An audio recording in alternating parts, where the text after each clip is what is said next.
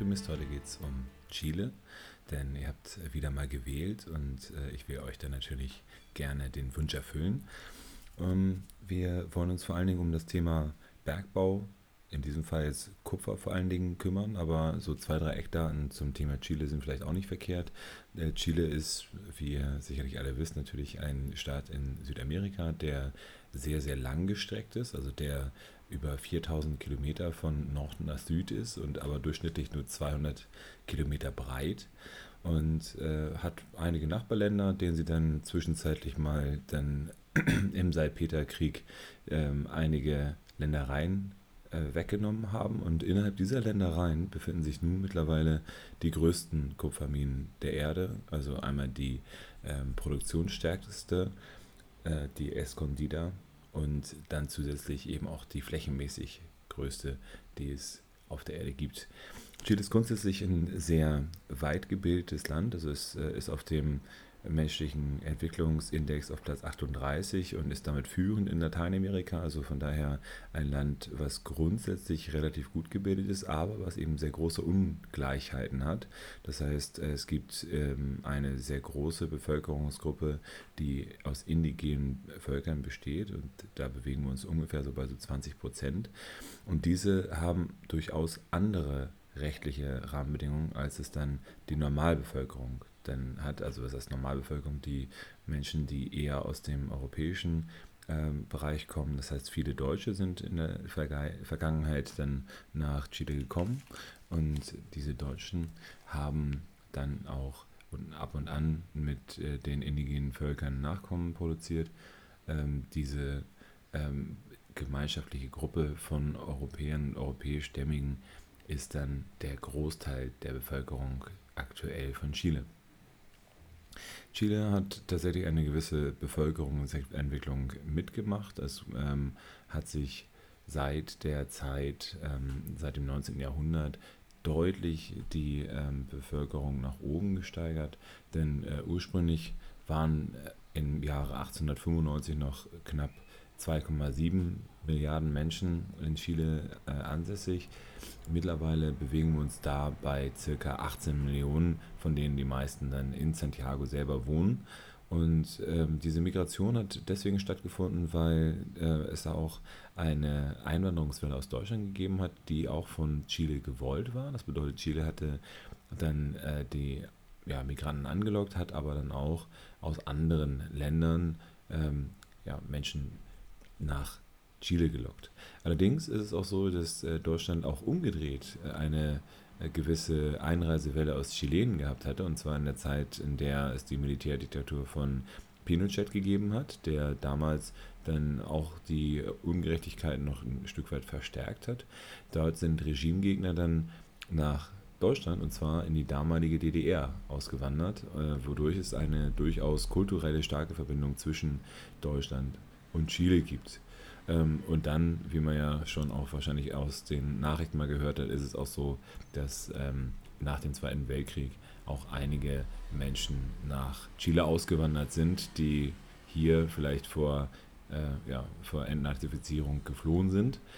Ähm, aber jetzt eben zurück zur eigentlichen Thematik, denn Pinochet war schon ein gutes Stichwort.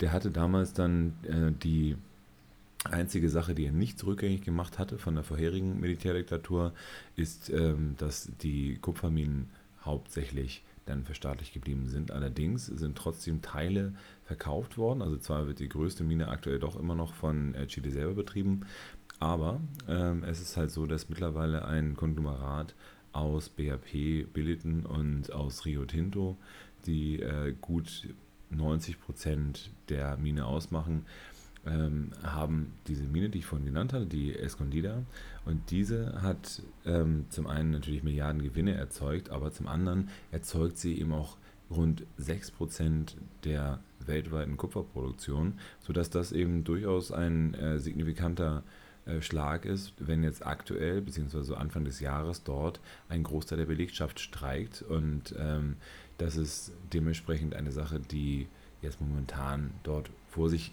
geht. Interessanterweise ist es so, dass die, ähm, die Rechte der Bergbaumitarbeiter stark eingeschränkt sind. Das heißt, wenn man mehr als 15 Tage am Stück streikt, dann hat der Arbeitgeber das Recht, einen gegen einen Arbeitswilligen auszutauschen und zu kündigen.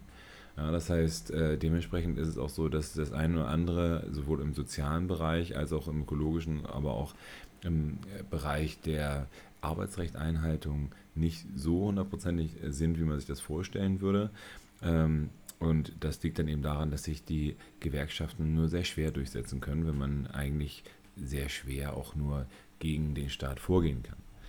Und äh, dementsprechend ist es so, dass es ähm, diese ganz großen Konzerne, die jetzt dann dahinter stecken, die zahlen sogar kaum Steuern, weil sie eben die, ähm, ja, die Rahmenbedingungen in Chile nutzen und dort eben die äh, durch irgendwelche Bilanztricks einfach wenig bis gar keine Steuern zahlen müssen, was das Ganze noch ein bisschen absurder macht, dass man äh, dort eben Arbeiter ausbeutet und äh, trotzdem der Staat da nichts gegen unternimmt. Das bedeutet also, ähm, wir haben eine sehr ähm, schwierige Grundsituation dort vor Ort und diese Grundsituation betrifft eben nicht nur den Kupferbergbau, wo wir auch dann äh, vor, ja, vor kurzer Zeit dann eben wieder eines der größten Grubenunglücke überhaupt dann gehabt hatten, ne, was dann glücklicherweise ähm, gut geendet ist, weil die ähm, aus der aus 400, äh, also aus, aus ewig weiter Tiefe dann heraufgeholt worden waren. Nur äh, solche Bergunglücke passieren natürlich nur dann, wenn äh, bestimmte Sicherheitsrahmenbedingungen nicht eingehalten werden. Und ähm, das ist dann Gewinnstreben um jeden Preis. Wir hoffen mal darauf, dass eben andere Bereiche wie die äh, Gold, was jetzt eben auch demnächst abgebaut wird, und Lithium, wo Chile der größte Exporteur weltweit ist, sich nicht in die gleiche Richtung entwickeln. Ähm, aber wir gucken mal, wie es dort weitergeht.